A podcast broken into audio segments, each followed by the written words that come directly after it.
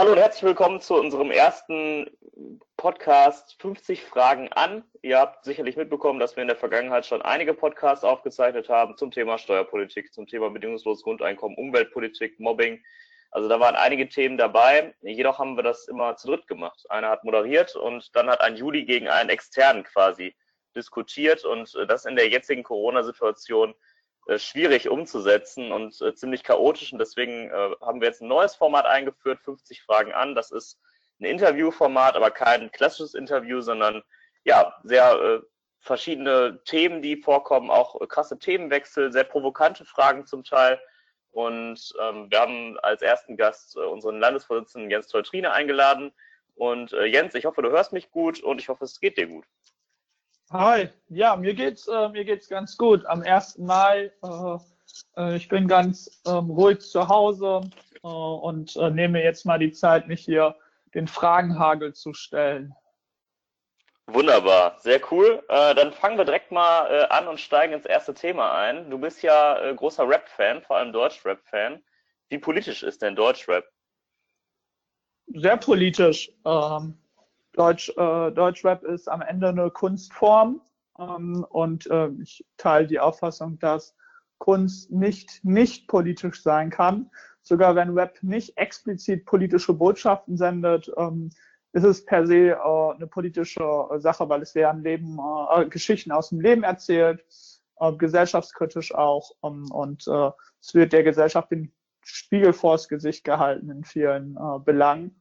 Um, deswegen glaube ich, ist Hip-Hop per se politisch, äh, weil es äh, eine Kunstform ist und Kunst immer politisch ist, auch wenn sie es versucht nicht zu sein. Oder es und, versuchen würde. Ja.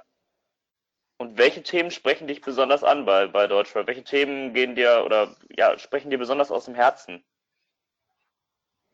Ja, äh, das ist äh, sehr unterschiedlich. Äh, also da ich eigentlich alles höre von äh, von Casper, Prinz Pi, KIZ bis äh, wirklich so, äh, was man vielleicht im allgemeinen Sinne als Gangster-Rap äh, äh, behandeln würde und auch so Battle-Rap-Sachen. Ähm, also ich höre da kreuz quer und da sind das dann äh, ganz verschiedene äh, Themen. Bei Prinz Pi ist es wahrscheinlich eher so die Frage, was ist ein gutes Leben, was sind die Ziele im Leben, was ist wichtig im Leben, Fragen von Liebe, Beziehung, Emotionen, ähm, Identitätsfragen, also äh, wer bin ich überhaupt, bis äh, ja, beim Gangster-Rap geht es dann auch um, um andere Geschichten äh, äh, des Lebens, um, um die Straße, um Kriminalität. Äh, und ähm, das sind schon Themen, die ich ganz interessant finde. Jetzt muss ich natürlich an der Stelle die äh, journalistische Markus Lanz Frage stellen und fragen, es gibt natürlich im Deutschrap auch immer wieder ja, frauenfeindliche Texte und ähnliches. Äh, wie stehst du dazu und hat politische Korrektheit äh, eine Verbindung mit Rap oder ist es gut so, dass es nicht politisch korrekt ist? Also ich finde, ähm, es, äh, äh ich finde es genau richtig, äh, dass äh, ähm, Deutschrap sich äh, von so einer politischen, moralischen Korrektheit äh, so eine Überkorrektheit eigentlich befreit und äh, straight ist und ähm, äh, ja, Klartext äh, spricht und aus dem Herzen auch äh, spricht. Aber äh, ich finde äh, äh, Fragen wie Antisemitismus, äh, was in Deutschrap oder auch äh, Sexismus, äh, ne, äh, da äh, habe ich auch meine Probleme mit, aber äh, die deutsche Rap-Szene hat damit selbst ihre Probleme äh, und reguliert sich da auch selbst. Äh, und ähm, das würde ich nicht als politische Korrektheit äh, haben. Also das große Problem habe ich nicht, wenn äh, gewisse äh, Lines sind, sondern wenn Künstler ihre Denkmuster auch ähm, außerhalb ihrer Musik äh, äh, weiter verbreiten, in Interviews, Verschwörungstheorien, Antisemitismus oder ähnliches, dann ist das schon problematisch. Und eigentlich ist es aber auch wieder das Spannende an äh, Rap, weil es ist einfach ein Spannungsfeld äh, und es ist kontrovers und es spiegelt damit einfach Gesellschaften wieder und es sind Diskurse, die wir in unserer Gesellschaft äh, haben, die dann auch im Web stattfinden. Und äh, ja, äh, politische Korrektheit nein, äh, Sexismus, Antisemitismus, Verschwörungstheorien aber genauso äh, wenig. Ähm, genau. Ist ein, ist ein mega Thema, ne? Also allein darüber könnten wir einen Podcast aufnehmen. Ja, genau, absolut. Äh, könnten wir auf jeden Fall machen. Ähm, wir haben ja auch für den anderen Podcast mal Leute aus der Rap-Szene angefragt. Das hat leider nicht so äh, funktioniert. Aber wäre auf jeden Fall auch ein spannender, wären auch auf jeden Fall spannende Gesprächspartner dabei. Wir machen mal den ersten radikalen Themenwechsel. Äh, Jens, warum glaubst du, gibt es so viele Nichtwähler? Ja, ich glaube, dass äh, bei den Nichtwählern, äh, da gibt es, äh, da muss man, glaube ich, nochmal kategorisieren und ähm, unterscheiden. Ähm, ähm, und ähm, da gibt es, glaube ich, verschiedene Motive, so, wieso Leute nicht äh, wählen äh, gehen. Wir haben ja auch die Wahlfreiheit. Ich persönlich freue mich natürlich über jeden, der an demokratischen ähm, Leben teilhat und auch wählen geht. Äh, aber am Ende bei der Wahlfreiheit hat man auch die Freiheit, nicht wählen zu gehen. Ähm, da gibt es Leute, die machen das aus Protest, da gibt es Leute, die wollen sich nicht mit Politik beschäftigen. Mm, und ähm, ja, äh, ich finde das eigentlich ein super spannendes Thema, äh, so Nichtwähler-Fragen, weil äh, in politischen Betrieb beschäftigen wir uns ja häufig damit, wie positioniert man sich vielleicht clever, um Wähler von anderen Parteien auch noch für sich und für seine Überzeugungen zu gewinnen. Äh, und es wird selten sich damit beschäftigt, wie mobilisiere ich eigentlich Nichtwähler? Wie kriege ich Leute wieder an die Urne und überzeugt? Und ich finde das ein sehr, sehr spannendes Thema, äh, um diese Nichtwähler-Fragen. Bin da aber noch gar nicht so tief drin. Vielleicht muss ich mich mal viel tiefer nochmal damit beschäftigen.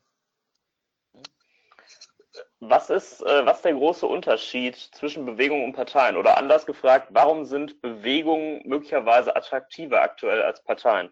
Ja, ich glaube, äh, für einige sind Bewegungen äh, attraktiver, weil es halt ähm, eine lose Verbindung ist. Also ich kann mich punktuell für ein Thema mit einer zeitlichen Begrenzung in nicht äh, so festen Strukturen engagieren. Äh, man ist dabei auch ein bisschen freier in seinem politischen Engagement äh, vielleicht. Äh, man hat nicht diese ganzen formellen Sitzungen und sowas, sondern ähm, geht auf die Straße und ich glaube, da hat man auch manchmal ein anderes Lebensgefühl als in äh, Kongresshallen. Ähm, und ich glaube, durch diese, äh, dieses, diese lo dieses lose Engagement, was nicht so eine feste Bindung ist wie eine Mitgliedschaft, ähm, ist das für einige aktuell einfach ähm, attraktiver, sich auch punktuell an einzelnen Themen und an einzelnen Aufregerthemen dann ja auch meistens äh, zu, zu engagieren bewusst negativ gefragt, was macht die jungen Liberalen aktuell unattraktiv und wie kann man das aus deiner Sicht ändern? Ich finde, äh, die jungen Liberalen und, äh, sind ein, äh, eine sehr attraktive Jugendorganisation. Äh, die Konkurrenz äh, für politische Jugendorganisationen sind ja auch in der Regel äh, an Netflix und Fußballspielen gehen. Also es ist halt Freizeitbeschäftigung. Ähm, und ähm, ich glaube, wir äh, können sicher noch an unseren Auftreten arbeiten. Äh, ganz viele Vorurteile, die einfach falsch sind, äh, würde ich auch gerne ähm, widerlegen. Eine Jugendorganisation nur für Reiche und Juristen, das stimmt halt nicht. Und ich glaube, da können wir einfach in unserer Außendarstellung nochmal attraktiver werden und unser Lebensgefühl, was innerhalb der Julis eigentlich schon herrscht, auch mehr nach außen tragen. Jetzt kommt der äh, nächste kleine Themensprung. Äh, es geht ums Thema Meinungsfreiheit. Siehst du die in Deutschland aktuell tendenziell gefährdet? Ja, die, äh, die Meinungsfreiheit gefährdet. Nicht in, so einem formellen Sinn. Also ich kann heute auf die Straße gehen, trotz Corona, wenn ich die Abstandsregelungen einhalte und kann meine Meinung frei äußern. Und es gibt keinen Staat, der mich da so in der Form einschränkt, dass man jetzt sagen müsste, da ist die Meinungsfreiheit gefährlich. Aber es gibt so eine Meinungskultur, und es ist eine Diskussionskultur in äh, Deutschland, die die Meinungsfreiheit gefährdet. Also die Art und Weise, wie wir manchmal miteinander diskutieren äh, und wie viel Respekt man vor anderen Meinungen hat und wie tolerant man ist. Man sieht das auch an Universitäten, wo dann Politiker niedergeschrieben werden, anstatt mit Argumenten diskutiert wird. Und das halte ich, ähm, also das Meinungsklima und die, das Diskussionsklima, was wir äh, aktuell zum Teil aufwenden, das halte ich für eine, für eine Gefahr für Meinungsfreiheit am Ende weil Leute sich dann vielleicht nicht trauen, ihre Meinung ähm, offen zu sagen. Äh, auch wenn es dann formell äh, sichergestellt ist, dass man seine Meinung äußern kann, hat das Einfluss auf die Freiheit, äh, frei zu reden. Und äh, deswegen sehe ich die Meinungsfreiheit als ähm, durchaus gefährdet, klingt so, äh, äh, so, so, so sehr stark, aber unter Beschuss auf jeden Fall. Vielleicht zu deiner eigenen Form zu kommunizieren. Äh, hast du persönlich Angst vor einem Shitstorm oder glaubst du, dass man den sogar eher in Kauf nehmen muss oder vielleicht sogar gar provozieren sollte? Ja, provozieren, also ein Shitstorm muss man, äh, glaube ich, nicht immer bewusst provozieren, um Reichweite zu haben. Ähm, pass, äh, es kann halt passieren und da muss man das äh, leider um, auch über sich ertragen. Da gibt es auch Grenzüberschreitungen, äh, aber ich glaube, da muss man leider ein dickes Fell ähm, haben. Und äh, das dann einfach, äh, ja, vielleicht mit Humor nehmen. Humor ist da manchmal äh, eine sehr wirksame äh, Möglichkeit. Das ist eine ganz gute Überleitung zur nächsten Frage, weil ich glaube, auch beide ganz gut mit Humor an den richtigen Stellen arbeiten können. Warum reden aktuell äh, nahezu alle über Rezo oder über Kevin Kühnert, aber äh, warum redet kaum jemand über dich oder andere junge Liberale?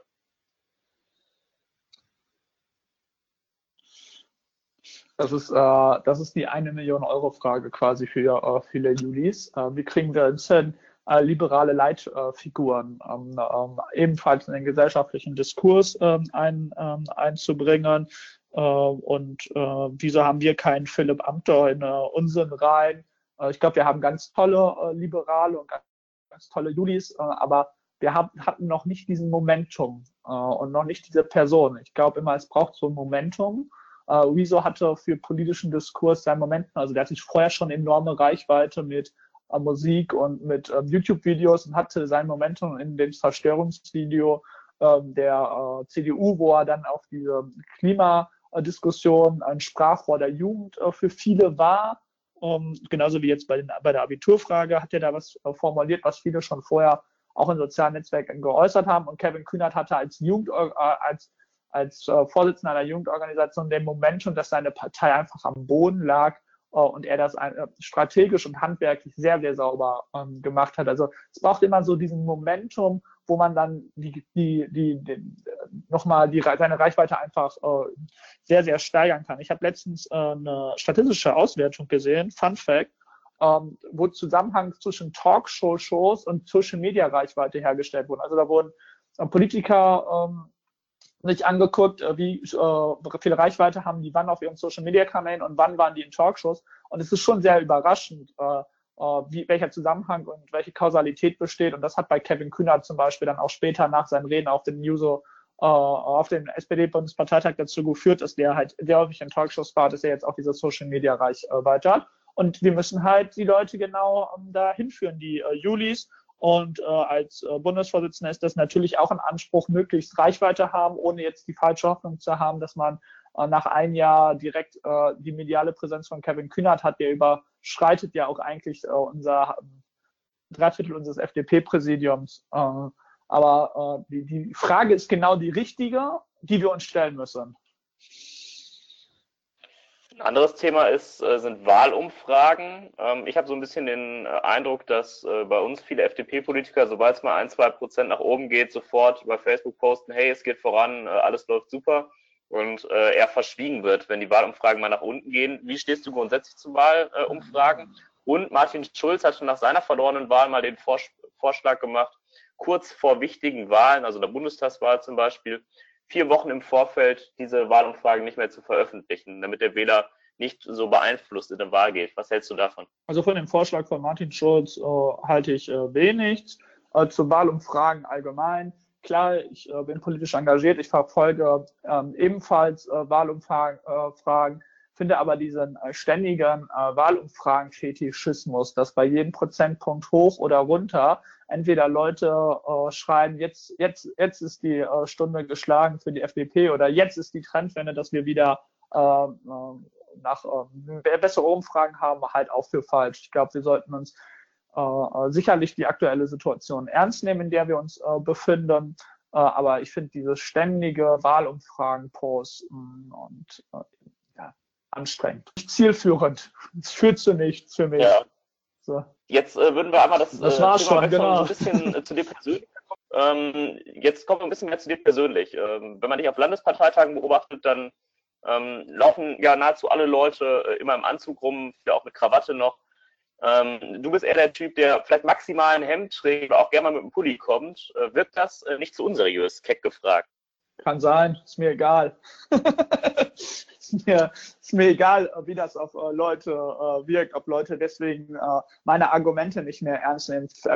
Fände ich sehr, sehr traurig, wenn Menschen zu stark nach ihren Äußerlichkeiten beurteilt werden und nicht nach dem, was die sagen. Ähm, aber ähm, es ist mir halt einfach egal, äh, um das so ganz offen mal äh, anzusprechen. Bei Judis werde ich ja auch manchmal äh, gefragt. Äh, und ich finde es eigentlich genau richtig und ich würde mir wünschen, dass noch viel, viel mehr Leute einfach sich im politischen ähm, Betrieb genauso benehmen, ähm, anziehen, wie sie sich im Alltag machen. Wenn das eine Bluse und ein Hemd ist, ist das cool. Wenn es ein Anzug ist, ist das auch cool. Wenn du so in deiner Freizeit rumläufst und du fühlst dich beim Landesparteitag so wohl, dann äh, do it. Äh, keiner hält dich auf. Aber bitte, bitte, wenn du äh, äh, Sneaker trägst und ein T-Shirt und Jeans, dann mach das im politischen Betrieb genauso. Verstell dich nicht. Äh, und ich laufe halt einfach äh, so privat rum und deswegen äh, laufe ich auch so bei den Julis und bei der FDP rum und versuche mich da auch jetzt nicht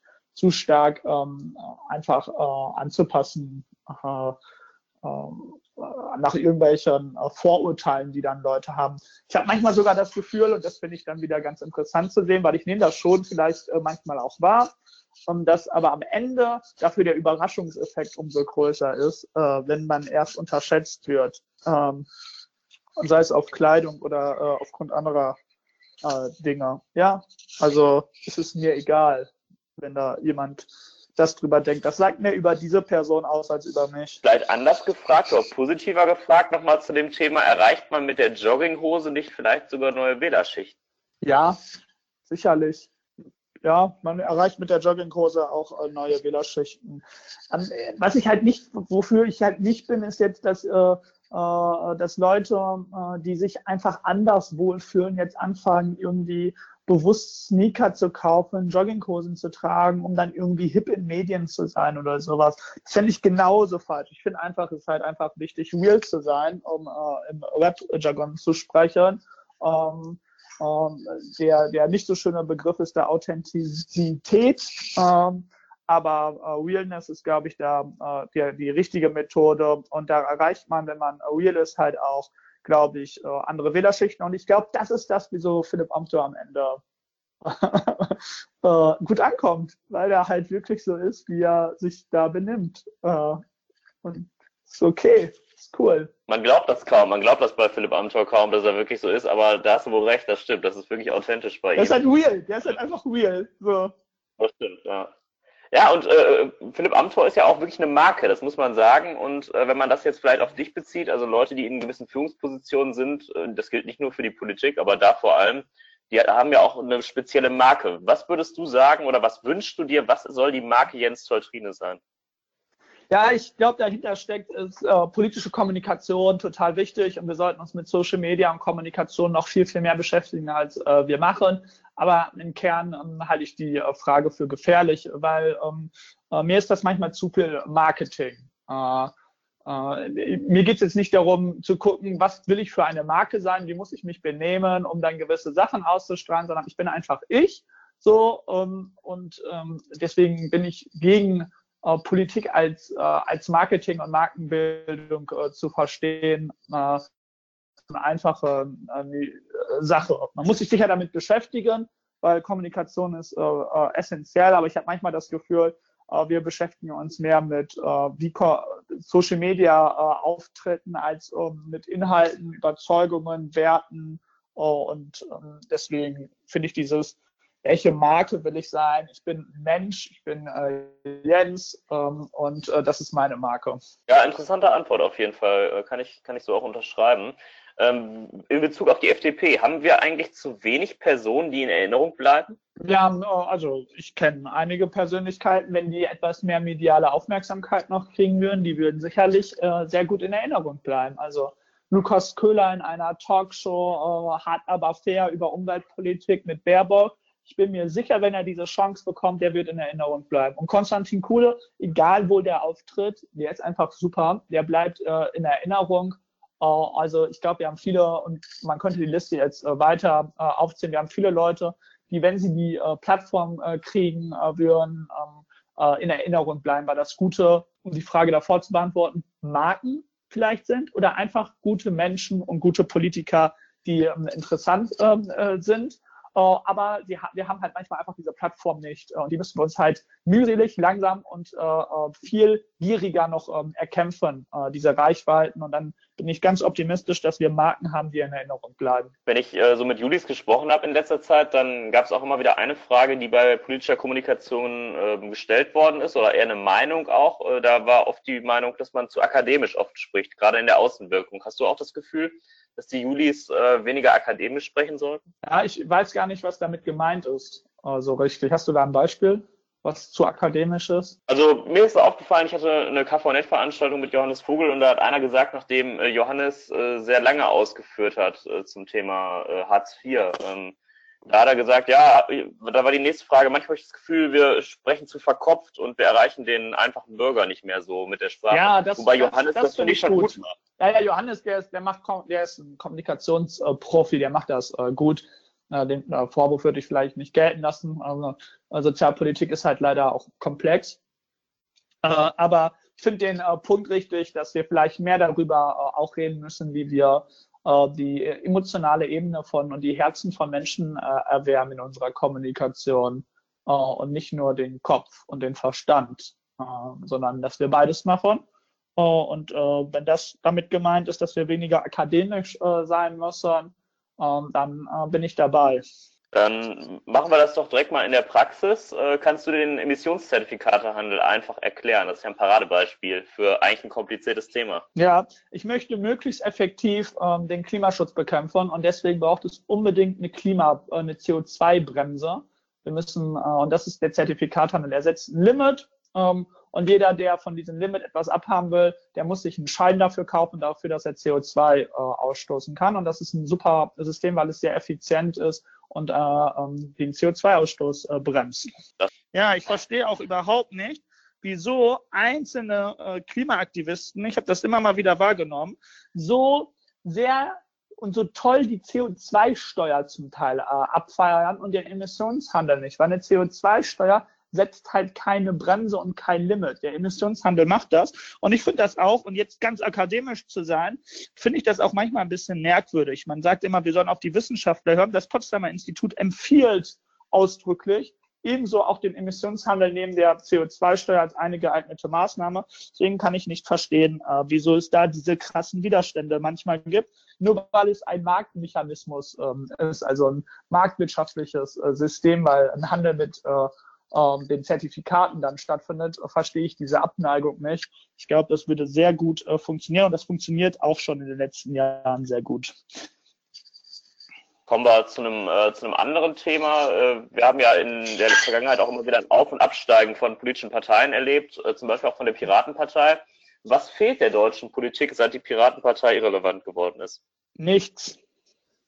Deswegen ist sie auch irrelevant geworden weil sie nicht mehr, äh, weil sie nicht gebraucht äh, äh wird ähm, im deutschen politischen System und weil andere Parteien das sehr gut äh, übernehmen.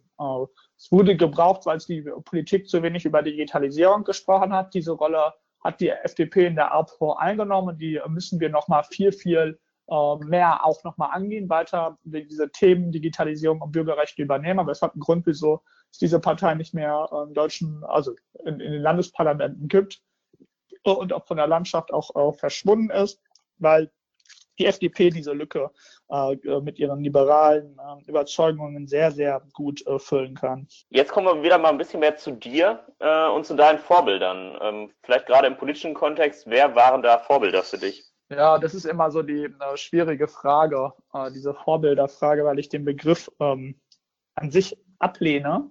Äh, versuche meinen eigenen Weg zu nehmen, aber es gibt Personen, die mich natürlich sehr inspiriert haben in ihrem politischen äh, Wirken. Ähm, beispielsweise Sabina Leuthauser-Schnarrenberger, äh, Guido Westerwelle ähm, sind zwei Personen. Äh, äh, Guido Westerwelle auch war auch äh, der der Auslöser so ein bisschen, wieso ich politisch aktiv äh, geworden bin. Heute treten ja ganz viele Leute bei den Judis ein, weil sie Christian, oder vor zwei Jahren traten ganz viele Leute bei den Judis ein, weil sie Christian Lindner cool fanden. Äh, heute weiß ich gar nicht mehr, ob das immer noch so stark bei allen so ist. Ähm, aber ähm, ähm, ich bin eingetreten 2009 zur Bundestagswahl äh, weil ich äh, Guido Westerwelle sehr faszinierend fand und äh, das, was er gesagt hatte, der Gedanke, es ist egal, woher du kommst, sondern es zählt, wohin ähm, du willst. Ähm, und diese, die Frage nach Leistungsgerechtigkeit. und ähm, deswegen finde ich Guido Westerwelle sehr gut und ich bin ehrlicherweise macht mich das manchmal ein bisschen traurig, dass das gesellschaftliche Bild von Guido Westerwelle ein total falsches ist was in den Medien auch manchmal stattfindet. Wenn man jetzt bei Guido, wenn man Guido Westerwelle irgendwie so YouTube-Dokumentationen, so Kurzfilme äh, sieht, äh, bin ich echt enttäuscht, äh, wie, äh, wie er da äh, manchmal dargestellt wird. Und deswegen empfehle ich an jeder Stelle, der denkt, äh, der Jens ist ein bisschen bekloppt, wieso findet er den Guido Westerwelle äh, so gut? Ähm, äh, das Buch von äh, Ulf Poschardt, ja, das kennt jeder mündlich. Und äh, da gibt's ein, das Kapitel der mündige Liberale und da gibt's so drei Absätze, wo er über Guido Westerwelle äh, schreibt. Und es trifft einfach den Nagel auf den, auf den Kopf. Und es ist, ähm, es spricht mir so aus dem Herzen, äh, wie er äh, Guido Westerwelle dort beschreibt. Und deswegen ist das einer, in Anführungszeichen, meiner politischen Vorbilder. Lassen wir den Begriff Vorbild, weil du den ja selber nicht so toll findest, mal weg. Äh, jetzt haben wir quasi gefragt, wer hat dich inspiriert? Und jetzt die andere Frage, wen möchtest du inspirieren mit dem, was du tust? Freiheitsliebende junge Menschen, ähm, sich politisch äh, zu engagieren. Äh, das, und viele Julis sich äh, vielleicht noch mehr politisch zu enga äh, engagieren. Äh, das fände ich, ja, ne, es wäre ganz cool, wenn das Leute inspiriert, mein politisches Engagement äh, innerhalb der Julis oder auch, dass Leute dann bei den Julis eintreten. Das ist schon äh, für wäre für mich schon oder ist für mich was ganz Besonderes, äh, wenn das, wenn ich das manchmal höre, äh, dass Leute zu mir kommen, hey, das finde ich total cool, wie du das machst und so. Und ja, Jetzt, du hast vorhin von Geo Westerwelle gesprochen. Äh, war das dein erster Moment oder kannst du dich daran erinnern, wann so der erste Moment war, wo du mit Politik konfrontiert wurdest? Ich weiß gar nicht so, was mein erster, habe ich noch gar nicht so, also mein allererster politischer Moment. Ich erinnere mich gerade, dass ich als Kind im Wohnzimmer äh, äh, saß äh, und da meine Eltern da noch nicht geschieden waren, müsste ich dort so sechs, sieben gewesen sein. Ähm, und da war ähm, Gerhard Schröder in einer äh, Talkshow. Ich glaube, das ging auch um die Kanzlerkandidatur. Ich erinnere mich da auch an den äh, Steuersong äh, zu Gerhard Schröder. Ich glaube, das waren so erste politische Momente, an die ich mich jetzt gerade spontan erinnere. Gerhard Schröder als Kanzler, den ich wahrgenommen habe. Und ähm, auch ein politischer Moment, äh, 2001, da war ich acht ähm, die Anschläge aus World Trade Center äh, war auch für mich ein politisch prägender äh, Moment. Das im Fernsehen Davon, gesehen damals. Da verbinde ich selber weniger mit. Ich war allerdings auch vier Jahre zu dem Zeitpunkt. Das war vielleicht der, der Unterschied, wo man das äh, so nicht mehr wahrgenommen hat. Aber das sagen ja ganz viele Leute, dass das für, für sie so der einschneidendste Moment war. Wir wechseln mal äh, das Thema. Ähm, wenn du jetzt einen Tipp an alle Zuhörer geben könntest, welche Zeitung sollten sie schnell noch abonnieren? Eine Zeitung, die man schnell abonnieren sollte. Äh, natürlich sollte man äh, der Landesgeschäftsstelle der Jungen Liberalen schreiben ähm, und äh, dort das Juli-Magazin äh, dann äh, abonnieren. Wir schicken das gerne zu, leider nicht erhältlich in äh, Druck- und Presse. Shops und sonst als Alternative mh, empfehle ich ähm, ich lese beim Plasmaspenden immer den Spiegel, aber ich empfehle die hohe Luft, heißt das. Das ist ein philosophisches Magazin. Ja, Juice, Juice ist auch nicht schlecht, aber die war halt mal besser früher. Früher war alles besser, mehr Lametta. Juice ist ein Hip-Hop-Magazin, das habe ich äh, äh, früher äh, gelesen. Ähm, das ist jetzt aber ja, nicht mehr so. Und sonst NZZ, wenn ihr was Politisches wollt. Ja, guck mal, da gibt es jetzt einige Tipps, da kann man sich nicht beklagen. Äh, wie sieht es beim Thema Sport aus? Bist du Sportfan? Selbst machen oder gucken? ja, also äh, Sportfan ist ja meist eher gucken, würde ich sagen. Aber du kannst ruhig beides beantworten. Also dann machen wir so Sportfan. Ich bin, äh, ich bin äh, da ein bisschen Lokalpatriot ähm, und äh, der DSC Arminia Bielefeld ist natürlich ein super äh, Verein. Ich habe mal mehr Fußball geguckt und mich mehr mit sowas äh, irgendwie mehr äh, angeguckt. Das ist weniger geworden. Also ich würde sagen, nein, ich bin kein Sportfan. Aber nicht, weil ich das irgendwie schlecht finde oder so, sondern einfach, weil ich mich mit anderen Sachen beschäftige. Zum Beispiel mit deiner Tätigkeit als Landesvorsitzender. Und äh, du hast ja, als du ähm, zum ersten Mal dich dafür beworben hast, das mir noch sehr gut in Erinnerung äh, angekündigt, dass du auf jeden Fall Fehler machen wirst. Jetzt rückblickend hast du äh, das Ziel erreicht. Ja, hoffentlich. Ich, äh, ich hoffe es, dass ich Fehler gemacht habe. Und das Versprechen, da vielleicht der ein oder andere auch außerhalb von Nordrhein-Westfalen von den Julis diesen Podcast gerade hört, ich mache euch das gleiche Versprechen erneut als Bundesvorsitzender. Ich verspreche euch, dass ich äh, Fehler machen werde. Und äh, verbunden mit diesem Versprechen ist nämlich für mich immer äh, die Kritikfähigkeit. Also jeder, der von sich behaupten würde, er ist total fehlerfrei und er macht keine Fehler, ist äh, ja sowieso ungeeignet eigentlich äh, für politische Ämter, äh, ähm, finde ich. Wichtig ist, dass man seine Fehler äh, einsieht, sie korrigiert, ähm, äh, kritikfähig ist. Und das ist äh, die, das, was ich mit diesem Versprechen verbunden habe, als ich als Landesvorsitzender angetreten bin, dass ich versprochen habe, dass ich Fehler machen werde. Und ich habe äh, sicherlich Fehler äh, gemacht, aber das sollen besser andere beurteilen als ich selbst. Jetzt gehen wir inhaltliche Frage. Äh, es geht um die äh, legendäre Flat. Äh, die Frage ist, das haben wir oft auf Kongressen diskutiert, aber wie verkaufe ich die Flatex jetzt der Verkäufer Lidl zum Beispiel? Beim Lidl? Ja, das ist, das ist halt so die Sache mit der äh, Flatex. Ich würde ja halt nicht Flatex äh, eins zu eins verkaufen, sondern ähm, wo es ja im Kern geht, ist ähm, ein gerechtes, einfaches und niedriges ähm, Steuersystem, dass ihre Abgabenlast nicht äh, durch, bei ihr sind es auch in der Regel nicht die äh, Steuern, sondern die Sozialabgaben. So hoch ist, dass sie äh, äh, am Ende des Tages äh, nichts mehr von ihrem Geld hat, für was sie jeden Tag äh, arbeiten geht. Und ähm, dafür, finde ich, sollten wir uns äh, einsetzen, ob das nachher die Flattex ist oder ob das ähm, äh, höhere Freibeträge sind und andere äh, Steuerentlastungen, die ähm, der Dame helfen. Äh, aber ähm, so würde ich ihr das verkaufen. Anderes Thema ist äh, ein Lobbyregister. Da ist ja gerade, habe ich das Gefühl, bei der FDP ist eine sehr starke Diskussion, ob man dafür ist oder dagegen. Das Europaparlament hat eine sehr strikte ja, also ich habe, also wenn man mit ein paar Leuten spricht, die sind auch klar gegen Lobbyregister, auch äh, ehemalige Abstimmungsergebnisse von der FDP sind eher gegen Lobbyregister, aber ich nehme auch Leute wahr, die da sehr ah. für sind. Ähm, und äh, im Europaparlament zum Beispiel äh, gibt es da ein sehr striktes. Ich weiß zum Beispiel, dass Moritz, äh, dein Vorgänger, da auch ein großer Fan von ist. Wie stehst du denn zu dem Lobbyregister? Ja, also ich habe, also das Thema Lobbyregister habe ich schon wahrgenommen, aber ich habe nicht wahrgenommen, dass das aktuell wieder so heiß in der Partei äh, diskutiert wird. Ähm, aber ich finde äh, Lobbyismus äh, sehr gut. Äh, das ist etwas sehr Wichtiges in unserer Demokratie, dass Interessen vertreten werden hm, von beispielsweise Umweltverbände, Nichtregierungsorganisationen, Institute, der Wissenschaft, das ist alles ähm, Lobbyismus, da werden Interessen von Leuten äh, vertreten. Deswegen kann ich mit ihren, mit ihren negativen Wortfindung, äh, die da manchmal mit einhergeht mit Lobbyismus, nichts einfahren. Ich finde äh, Lobbyregister, die haben auch einen falschen Begriff. Ich will ein Transparenzregister. Äh, ich finde schon, dass man ähm, äh, versuchen kann, äh, Transparenz auch herzustellen. Da muss man natürlich nochmal ganz haargenau gucken, welche Regelungen und ähnliches. Und deswegen habe ich kein Problem mit äh, mehr Transparenz. Und ich finde es auch gut, wenn Abgeordnete sowas äh, freiwillig machen ähm, und freiwillig beispielsweise gewisse Sachen transparent darstellen. Ähm, ich finde, das ist sehr wichtig, dass man da zeigt, von wem man sich beraten lässt, mit wem man in Kontakt ist. Ähm, da da gibt es natürlich auch Grenzen. Es sind auch Menschen, äh, mit einem Privatleben. Äh, aber ich finde, ich fand, ich fand, das wäre eigentlich mal eine schöne, ich habe, gibt es eine Beschlusslage der Bundesjudis dazu? Weißt du das spontan? Ich glaube, die sind dagegen, kann das sein?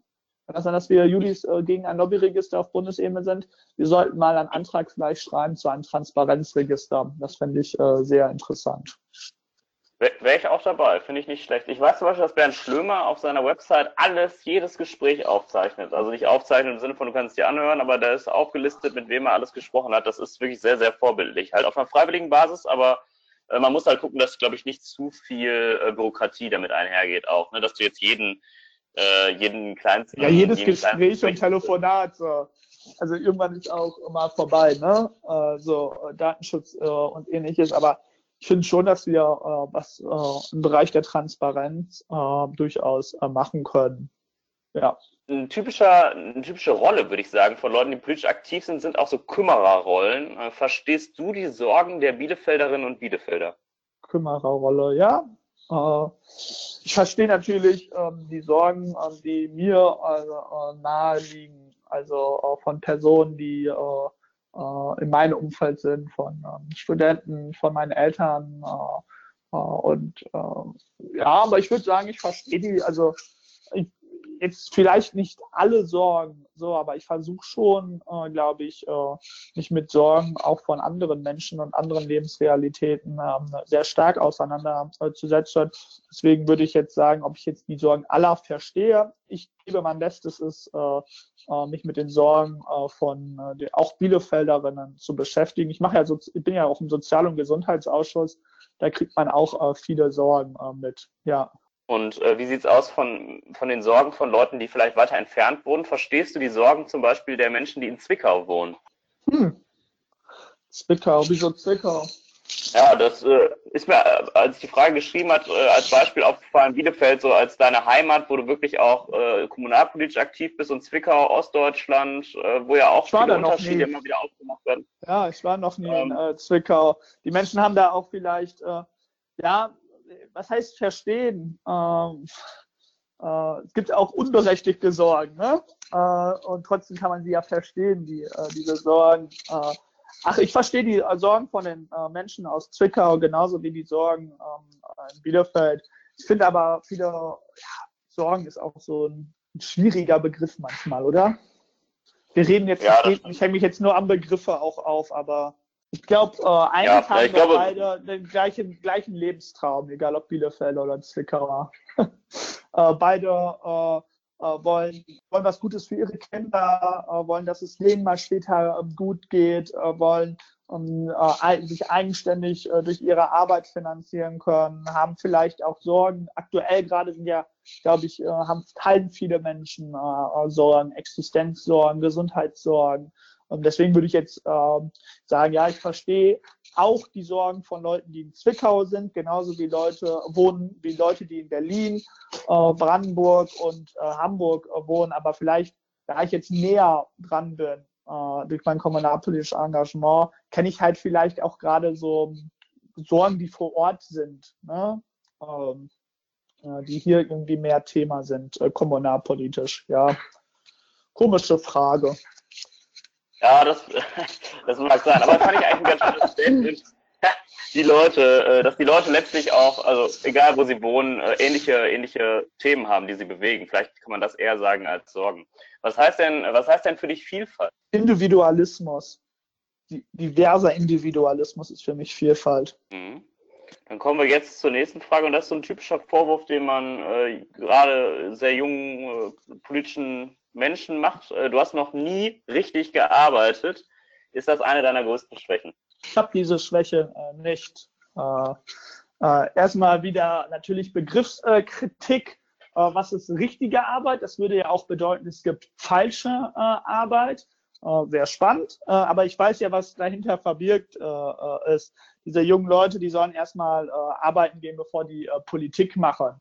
Und mich kriegt das äh, tierisch ähm, auf. Einmal, weil es bei mir auch einfach erstmal gar nicht zutrifft. Das ist ein Vorwurf, den man jungen Menschen einfach macht. Das ist, äh, äh, da geht es dann im Kern meistens um biologisches Alter. Ich äh, habe äh, mein Leben lang äh, gearbeitet äh, quasi. Schon während meiner Schulzeit äh, habe ich am Wochenende in einer Bäckerei gejobbt und mir meine Freizeit, meine Klamotten, äh, meine Urlaube und äh, meinen Stuff halt äh, selbst ähm, finanziert und äh, jetzt studiere ich und den Lebensunterhalt, den ich äh, brauche, Miete, Essen, was man braucht zum Leben, finanziere ich mir auch durch Arbeit. Und da habe ich sehr diverse Sachen gemacht. Ähm, äh, ich war in der Demenzbetreuung, das war auch sehr, sehr äh, prägend. Ich habe im Baumarkt gearbeitet. Momentan äh, mache ich äh, Bildungsarbeit für eine politische Stiftung unter anderem. Ähm, und deswegen lasse ich den Vorwurf bei mir nicht ähm, gelten. Allein schon, weil ich auch einfach nicht äh, aus dem Elternhaus komme, wo man mit einem goldenen Löffel im Mund äh, geboren äh, wurde. Ähm, deswegen kann ich dieses ähm, äh, richtige Arbeit, äh, mich, mich, regt das auf. Äh, ich weiß auch nicht, was das im politischen Diskurs äh, bringen soll. Dürfen jetzt Leute, die noch nicht in der Demenzbetreuung äh, sich ähm, noch nicht gearbeitet haben oder nicht in der Pflegepolitik, sich mehr über Pflege äh, auch äußern? Hm, ich, ich finde das nicht, äh, ja, ist anstrengend, dieser Vorwurf, anstrengend. Was, was bei dir, wenn ich das so höre, so ein bisschen durchschwingt, ist tatsächlich die nächste Frage. Bist du stolz auf dich und auf das, was du erreicht hast bislang? Ja, ja, wieso nicht? Ich bin der Erste in meiner Familie, der äh, unter anderem studiert. Äh, statistisch gesehen äh, ist das sehr unwahrscheinlich äh, gewesen. Ich bin äh, Scheidungskind, ich wurde eingeschult auf einer äh, Förderschule. ich komme vielleicht, ich weiß gar nicht, untere Mittelschicht. Also ich hatte eine sehr schöne Kindheit trotzdem. Äh, mir ging es nicht äh, schlecht. Ähm, aber ich bin trotzdem stolz äh, darauf, natürlich. Ja, wieso nicht? Was man geleistet, auf was, was man geleistet hat, darf man ja auch stolz sein. Absolut, ich finde, man spricht da viel zu selten drüber sogar oder man, man erwähnt das viel zu selten. Finde ich, äh, finde ich total. Ich glaube, man erinnert sich, also man, man, ja, man, man guckt da jetzt auch nicht immer drauf. Ich finde das auch, also ja, ich fände es jetzt auch komisch, wenn ich das jetzt ständig überall vor mich wie so ein, wie so, so eine moralische Überlegenheit äh, vorhertragen würde. Nee, das meine ich auch gar nicht. Ich äh, meine so, ne, so persönliche Geschichten und auch Herkunft äh, mehr zum Beispiel im politischen Diskurs mit einflechten. Äh, wir haben vorhin über Authentizität gesprochen. Ich finde, das macht jemanden auch authentisch, wenn man weiß, wer ist diese Person überhaupt oder ist das ne, irgendwer, der irgendwas erzählt. Nee, ja, deswegen reg ich mich auch dann tierisch darüber auf, äh, wenn dann gesagt wird, ja, äh, die Leute, die bei der FDP und bei der Julis sind, das ist äh, eine Reichenpartei, Besserverdiener, äh, und alle äh, reiche Eltern äh, und sowas, weil es einfach nicht stimmt. Äh, wir haben mega viele Bildungsaufsteiger und Sozialaufsteiger bei uns und es ist doch die Kernbotschaft des Liberalen, äh, dass Leute selbstbestimmt ihr Leben in die Hand nehmen können und was erreichen können, durch auch Unterstützung, durch Bildung. Ähm, aber äh, deswegen regt mich, regt mich das immer auf, auch äh, diese plumpen Vorwürfe. Aber schön, dass Jetzt, wir die mal ansprechen und klären. Ja, dafür, dafür ist der Podcast ja da. Ne? Das sind so ein paar andere Themen mal, äh, über die du oder die man vielleicht auch über dich nicht wusste. Äh, und äh, Stichwort aufregen, wir kommen jetzt äh, zu meinen Entweder-Oder-Fragen. Äh, gibt nicht wie in anderen Formaten irgendeinen Joker, sondern du musst immer antworten, kannst gerne aber auch kurz begründen. Wir fangen mal an. Merz oder Söder? Schrecklich, schrecklich, schrecklich. Ah, ich weiß nicht. Aber das ist ja doof, wenn ich jetzt bei den Entweder-Oder-Fragen so lange überlege, immer komm, hau, dann hau ich raus, Söder. Sehr gut. Äh, nie wieder Alkohol oder nie... FDP dann besser werden. Mit Söder kriegen wir dann bessere Wahlergebnisse. nie wieder Alkohol oder nie wieder Weed? Nie wieder Alkohol. Instagram oder Twitter? Instagram. Berlin oder Düsseldorf? Ich finde die Berliner Kneipen schön. Berlin. Party oder doch lieber Couch und ein Buch lesen? Party. Stress oder Langeweile? Stress. Trump oder Putin? Ich hoffe, Trump wird äh, abgewählt. Also Trump. Ähm, Fraktionszwang oder eigene Überzeugung? Eigene Überzeugungen. Bär oder Suding? Suding. Amtor oder Rezo? Amtor. Amtor Ultras. ja, der ist, der ist einfach auch sympathischer. Legende, das Legende. so, äh, jetzt hast du doch die äh, einmalige Chance. Äh, welches YouTube-Video sollte man gesehen haben? Jetzt dein einmaliger Tipp. Ich gucke äh, gerne die äh, Nicht-Lachen-Sachen von den YouTuber unsympathisch. Ich finde äh, das irgendwie lustig. Die sind auch sehr kurz, kann man geguckt haben.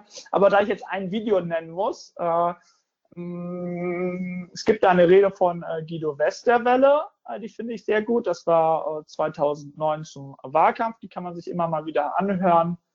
guter Mann, aber haben wir auch schon drüber gesprochen. Und sonst jetzt nochmal vielleicht unpolitisch. Mm, es gibt ein Battle Rap von oh, jetzt komme ich Drop Dynamic gegen Last Unlimited. das ist so für mich das beste Bad Deutsch Battle Rap, was, es, äh, was ich äh, kenne, weil Lars Unlimited da einfach zerstört, wie man sagen würde. Das lohnt sich, wenn man ähm, Hip-Hop mag. Aber das, wenn, man, ja, das wenn man sich mit Deutschrap beschäftigt, kennt man das. So.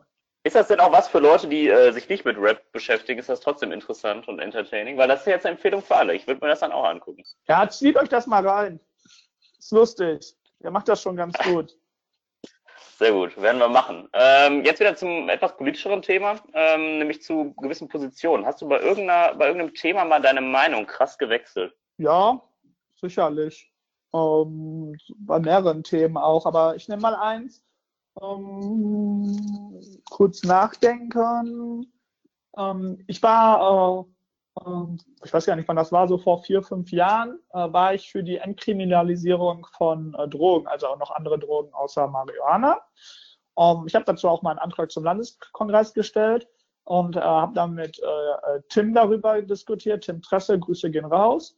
Und, ähm, und seit dieser Diskussion bin ich nicht mehr für die Entkriminalisierung, von, sondern für die Legalisierung. Die Position habe ich äh, äh, beispielsweise geändert. Ja. Ist aber auch immer so ein Prozess manchmal, aber das war so ein Moment, so in der Diskussion habe ich gemerkt, ja, er hat recht, wir müssen das legalisieren, nicht entkriminalisieren. Wir müssen auch den Schwarzmarkt austrocknen. Was äh, nervt dich besonders an der FDP? Was mich besonders merkt, äh, nervt, also die Julis, und das finde ich ganz gut, haben, ner nervt es immer sehr, sehr, äh, wenn sich die FDP nicht an das Leitbild äh, hält. das finde ich äh, sehr, sehr gut. und mich nervt an der FDP, da habe ich so vor zwei Tagen mal wieder drüber nachgedacht, weil wir im, November in NRW die Listen zur Bundestagswahl ähm, aufstellen. Und mich nervt, dass wir in der Modernisierung der Partei es in NRW immer noch nicht ordentlich hinbekommen haben, ein, äh, ein äh, Wettbewerb bei den Listen mehr zuzulassen, ähm, und, sondern das irgendwie so zentral äh, planen. Und das äh, finde ich äh, sehr traurig in der Partei der Marktwirtschaft, die so manchmal ein bisschen Sorge vor Wettbewerb äh, hat. Und wir sollten eine Wettbewerbskultur äh, schaffen, äh, weil das äh, führt zu, äh, zu besseren Ergebnissen. Das nervt mich manchmal. Ja, um ein Beispiel zu nennen. Und jetzt noch die beste, jetzt ist mir gerade die beste Antwort äh, eingefallen. Mich nervt an die FDP, die FDP Facebook-Mitgliedergruppe. Die finde ich nervig. ja, da ist was dran auf jeden Fall. Äh, das, das stimmt. Äh, wir machen direkt mal weiter mit Nerven. Äh, als Landesvorsitzender sollte man ja eigentlich bei jedem Thema sagen, Mensch, das interessiert mich total, das wollte ich schon immer mal diskutieren. Aber du hast ja bestimmt auch politische Themen, die dich nicht so interessieren. Bist du noch da? Ja, man hat ja immer so seine Schwerpunktthemen, mit denen man sich mehr befasst, weil die einen äh, vielleicht mehr betreffen oder weil man da mehr Berührungspunkte hat. Ich glaube, ich bin noch so in so einem Alter, wo ich vielleicht noch in Seniorenpolitik ähm, nicht ganz so viel Ahnung von habe. Äh, äh, wobei im Sozial- und Gesundheitsausschuss beschäftigen wir uns auch mit Seniorenpolitik. Äh, aber sonst, ah, hier, äh, Verkehrspolitik, äh, aber nicht, also mit so alles, was so rund ums Auto ähm, ist, bin ich jetzt nicht so affin mit, interessiert mich jetzt nicht so. Ich habe halt keinen Führerschein. Das, das ist natürlich ja. ganz verständlich. Da kommen wir dann doch zum Thema, braucht man eine gewisse Erfahrung, um in einem gewissen Politikbereich äh, äh, Fachexpertise zu haben. Das ist natürlich schwierig äh, ohne Führerschein, aber äh, trotzdem legitimer Punkt. Und Seniorenpolitik hat vielleicht auch so ein bisschen Rentenpolitik, aber du meinst wahrscheinlich eher äh, andere Bereiche. Ne, als, als ja, ich meine jetzt, äh, Rentenpolitik meine ich jetzt gar nicht. Das betrifft halt mega unsere Generation. Ich meine jetzt eher so, äh, ich weiß nicht, so, ja, wo jetzt nochmal eine Parkbank ähm, hin muss und ähm, äh, Seniorenheime und sowas, das ist halt nicht meine Lebensrealität und nicht, äh, ja, meine Großeltern sind jetzt auch schon alle tot. Äh, das kommt halt auch noch hinzu. Also so, ja, die, die, das meine ich mit Seniorenpolitik. Also äh, was kann man nochmal für Senioren tun? Wo das mega wichtig ist, ne? Also nicht falsch verstehen, alle Rentner, die meinen Podcast, den Podcast hier hören. Aber es wird einfach nicht. Einige Menschen. Betrifft mich jetzt einfach nicht so. Das, das werden bestimmt einige sein. Da werden bestimmt viele Rentner vor unserer Landesgeschäftsstelle natürlich mit Abstandsregelungen, mit äh, brennenden Listgabeln und ähnlichem stehen. Lass uns äh, zum Abschluss noch äh, in, die, in die Glaskugel gucken. Ich habe noch fünf äh, Fragen vorbereitet, wo du mal deine Einschätzung geben sollst, äh, was da in ein paar Jahren abgeht. Die erste ist, äh, wer glaubst du wird nächster US-Präsident? Leider Donald Trump. So, die nächste Frage ist, äh, ob die, äh, was glaubst du, bleibt die FDP in NRW 2022 in Regierungsverantwortung? Ja, ich muss ja sagen. Es ist auch so, wir tun alles dafür. Wir machen eine gute Regierungsarbeit, wir werden wieder gewählt. Ja. Yeah. Dann eine persönliche Frage, wo stehst du 2025? Was glaubst du? An der, äh, an der Altersklippe bei den jungen Liberalen. Äh, ich bin dann 32. Habe ich nicht mehr viele Buko-Partys. Dann, was glaubst du, äh, wann wird es den ersten Kanzler der Grünen geben? Oder wird es den überhaupt geben? Nächstes Jahr nicht. Ich glaube nicht, dass Robert Habeck Bundeskanzler wird. Und die letzte Frage, wirst du eines Tages Bücher schreiben? Wäre das was für dich? Bücher, also gleich zwei Bücher muss ich noch schreiben. Ja, werde ich irgendwann mal machen. Ja, sehr cool. Da können wir uns schon mal drauf freuen, auf deine Bücher. Äh, dann eher zum Thema Politik oder eher zum Thema Rap? Ähm, das ist äh, eine gute äh, Frage, oder was ich schreiben würde. äh, Kurzgeschichten werde ich schreiben. Kurzgeschichten vielleicht über das Leben. ja, da können wir uns, glaube ich, ich nehme das voll ernst, Leute. Also. Ich nehme das richtig ernst hier. Äh, ein bisschen mehr so äh, Seriosität, bitte. Disziplin noch. Was kommt als nächste Frage? Ja, das war die letzte Frage, Jens. Äh, hatte ich ja vorhin auch gesagt, hättest du mir da besser zugehört, wüsstest du das? Also mit dieser, mit dieser charmanten Antwort hast du jetzt den Podcast äh, beendet. Äh, war auf jeden Fall äh, ein spannendes Gespräch, finde ich. Man hat, glaube ich, auch äh, Sachen über dich gelernt, die man vielleicht nicht wusste. Ein paar interessante Einschätzungen. Ich hoffe auch, dass äh, all diejenigen, die jetzt konstant dran geblieben sind, ähm, äh, auch eine gute Zeit hatten. Ähm, ist sicherlich mal ein anderer Podcast als die sehr inhaltlichen, die wir, die wir davor gemacht haben. Schreibt uns gerne mal oder schreibt mich auch gerne mal an, wenn ihr als nächstes äh, als Gast haben würdet. Äh, ich finde, das kann man ja auch besonders gut mit Leuten aus der FDP-Bubble machen. Das andere fand ich immer besser mit externen Leuten.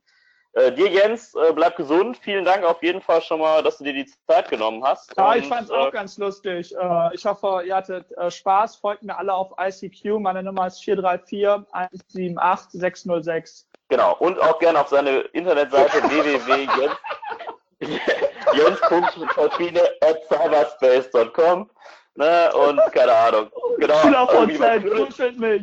Kuschelt mich auf SchülerVZ, Freunde.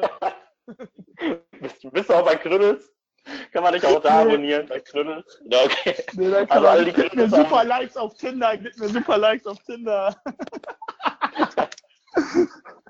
Bester Podcast. Ja, äh, abonniert uns bei Spotify, der Julis NRW. Das stimmt, denn äh, wir haben ja nicht nur dieses Format. Äh, wenn Corona vorbei ist, werden wir auch wieder ähm, andere Formate machen als äh, Podcast. Äh, Anne Wigborn ist sehr engagiert, was den Juli-Magazin-Podcast angeht. Auch da könnt ihr gerne mal reinhören. Und äh, wie immer freuen wir uns auf euer Feedback. Bleibt alle gesund und wir hören uns demnächst wieder. Macht's gut. Ciao, ciao.